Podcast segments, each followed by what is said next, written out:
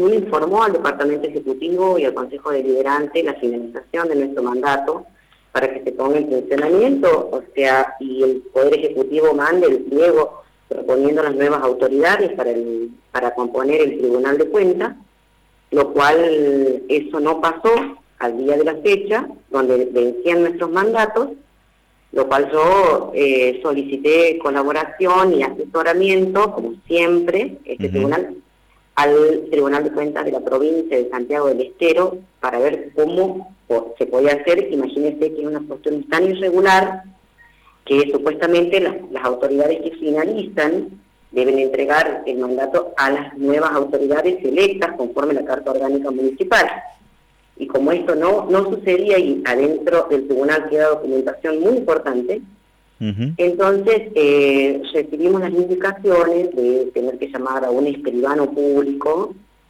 donde se constate toda la documentación que quedaba dentro del tribunal, como así también el mobiliario, tener que sellar eh, puertas y ventanas y entregar en sobre el acrado que quedó en poder del escribano que hizo la constatación del mismo, las llaves del Tribunal de Cuentas.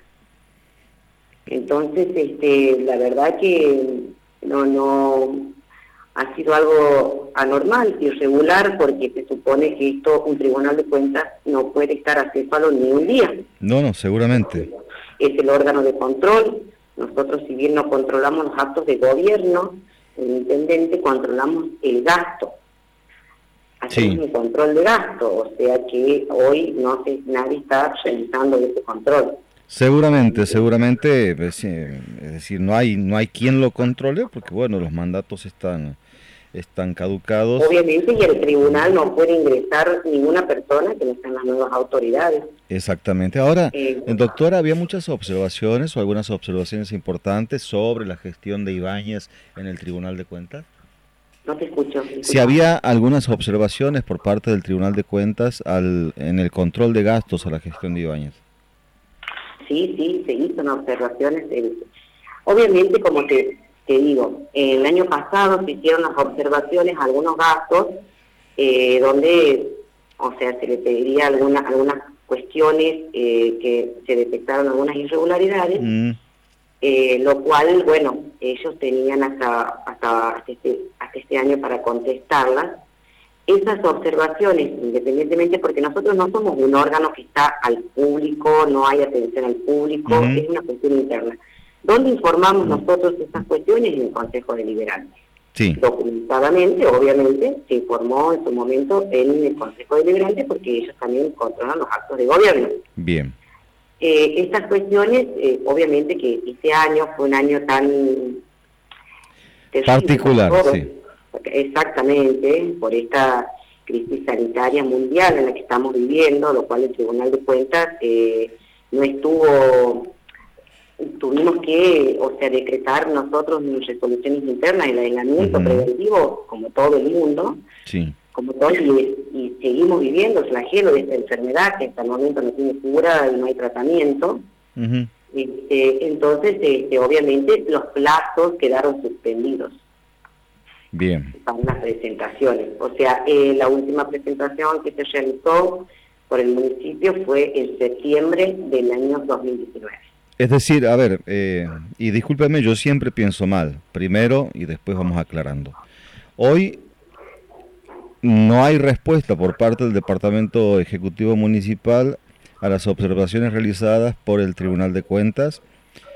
Tampoco puede hacer nada el Consejo Deliberante. No tenemos fiscal municipal. Y entonces, eh, discúlpeme doctora, eh, es muy, a ver, es, muy, es muy curioso lo que está sucediendo. Es como si alguien hubiera promovido eh, algún espacio temporal de, de dejar hacer las cosas a mi favor eh, para acomodarlas o para generar gastos que no puedan ser controlados. No, no sé, porque de otra forma no me explico cómo un intendente se le puede pasar de largo que tiene que presentar una terna claro. Eh, para que se vuelva a conformar el Tribunal de Cuentas, es decir, para decir quiénes me van a controlar a mí en el gasto. ¿Cómo puede presentar un candidato a fiscal eh, municipal que no reúne las más mínimas condiciones para el cargo y una vez revocado aquello por el Consejo Deliberante, nombrarlo adjunto cuando no hay un titular? Es decir, a ver, eh, yo ya no sé si es el Principito o, o, es Carroll, este, Alicia en el País de las Maravillas, porque no se entiende nada que es lo que está sucediendo en Igualmente el tribunal, como te digo, discúlpame que te interrumpa, el tribunal teniendo eh, en consideración que quizás ellos se olviden de eso, ¿qué pasó? O sea, nosotros informamos que nuestro mandato se estaba se estaba cumpliendo, estaba finalizando. Si bien nosotros podíamos ser reelectos, pero siempre debemos ser a propuesta del, Ejecutivo.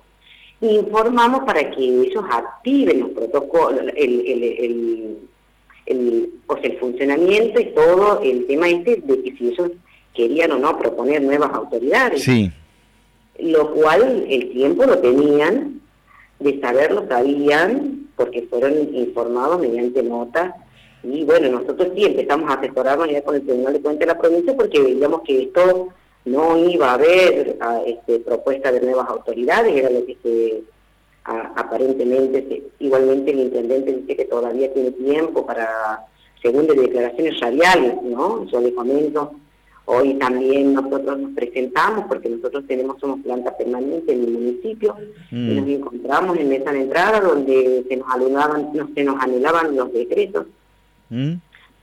y quedábamos sin trabajo, quedábamos sin, eh, quedábamos cesantes, donde hoy está prohibido según ellos por un... Discúlpeme doctora, ¿los cesantearon?